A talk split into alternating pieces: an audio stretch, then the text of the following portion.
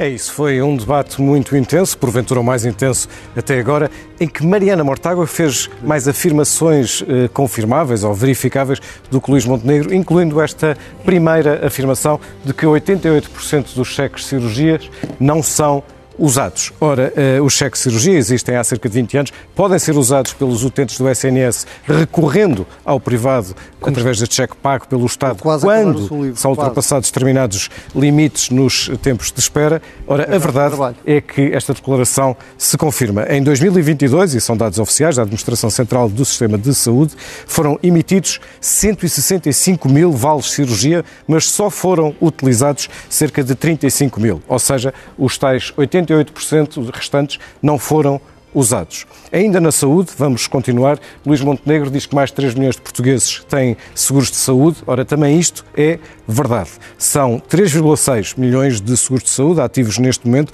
O número tem crescido todos os anos. Basta comparar com, por exemplo, 2019, naquela altura eram 2,8 milhões, portanto cresceram 800 mil nestes anos desde 2019. E ainda na saúde, continuamos para esta declaração de Mariana Mortágua. Todos os relatórios do Tribunal de Contas dizem que as PPPs tinham uma performance pior ou igual ao público, com um custo pior para o Estado. Acontece que a palavra aqui que trai Mariana Mortágua é a palavra todos, porque não, não são todos. Os relatórios mais antigos, de facto, diziam isso, mas o relatório de 2021 do Tribunal de Contas diz que as PPPs de Cascais, Braga, Vila Franca de Xira e Louros, pelo contrário, geraram poupança para o Estado.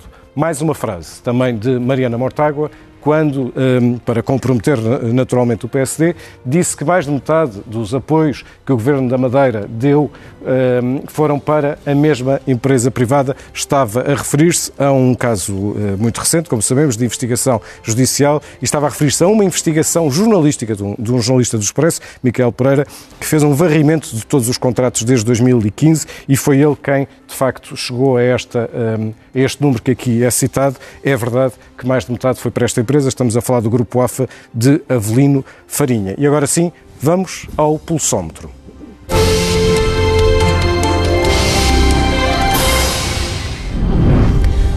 Muito bem, o pulsómetro, o que nos está a mostrar neste preciso momento é isto. O pulsómetro é um indicador, não é uma sondagem, não são votos, é um indicador que mostra as manifestações, quer de apoio, quer de rejeição, aos dois participantes no debate e neste momento, enfim, há praticamente um empate, mas o maior, a maior quantidade de manifestações de apoio é a Luís Montenegro e não a Mariana Mortágua. Hum, relembro que este pulsómetro está aberto, portanto, continua durante 18 horas a contabilizar estas manifestações e nós vamos acompanhando. Já agora vale a pena ir ao pulsómetro do debate anterior, que foi há pouco, e atualizá-lo. Ora, neste momento, eh, quanto ao debate entre Paulo Raimundo e Inês Sousa Real, a maior parte das manifestações nas redes sociais favorecem Inês eh, Sousa Real, eh, dando-a, portanto, com, enfim, com mais apoio do que em relação a Paulo Raimundo.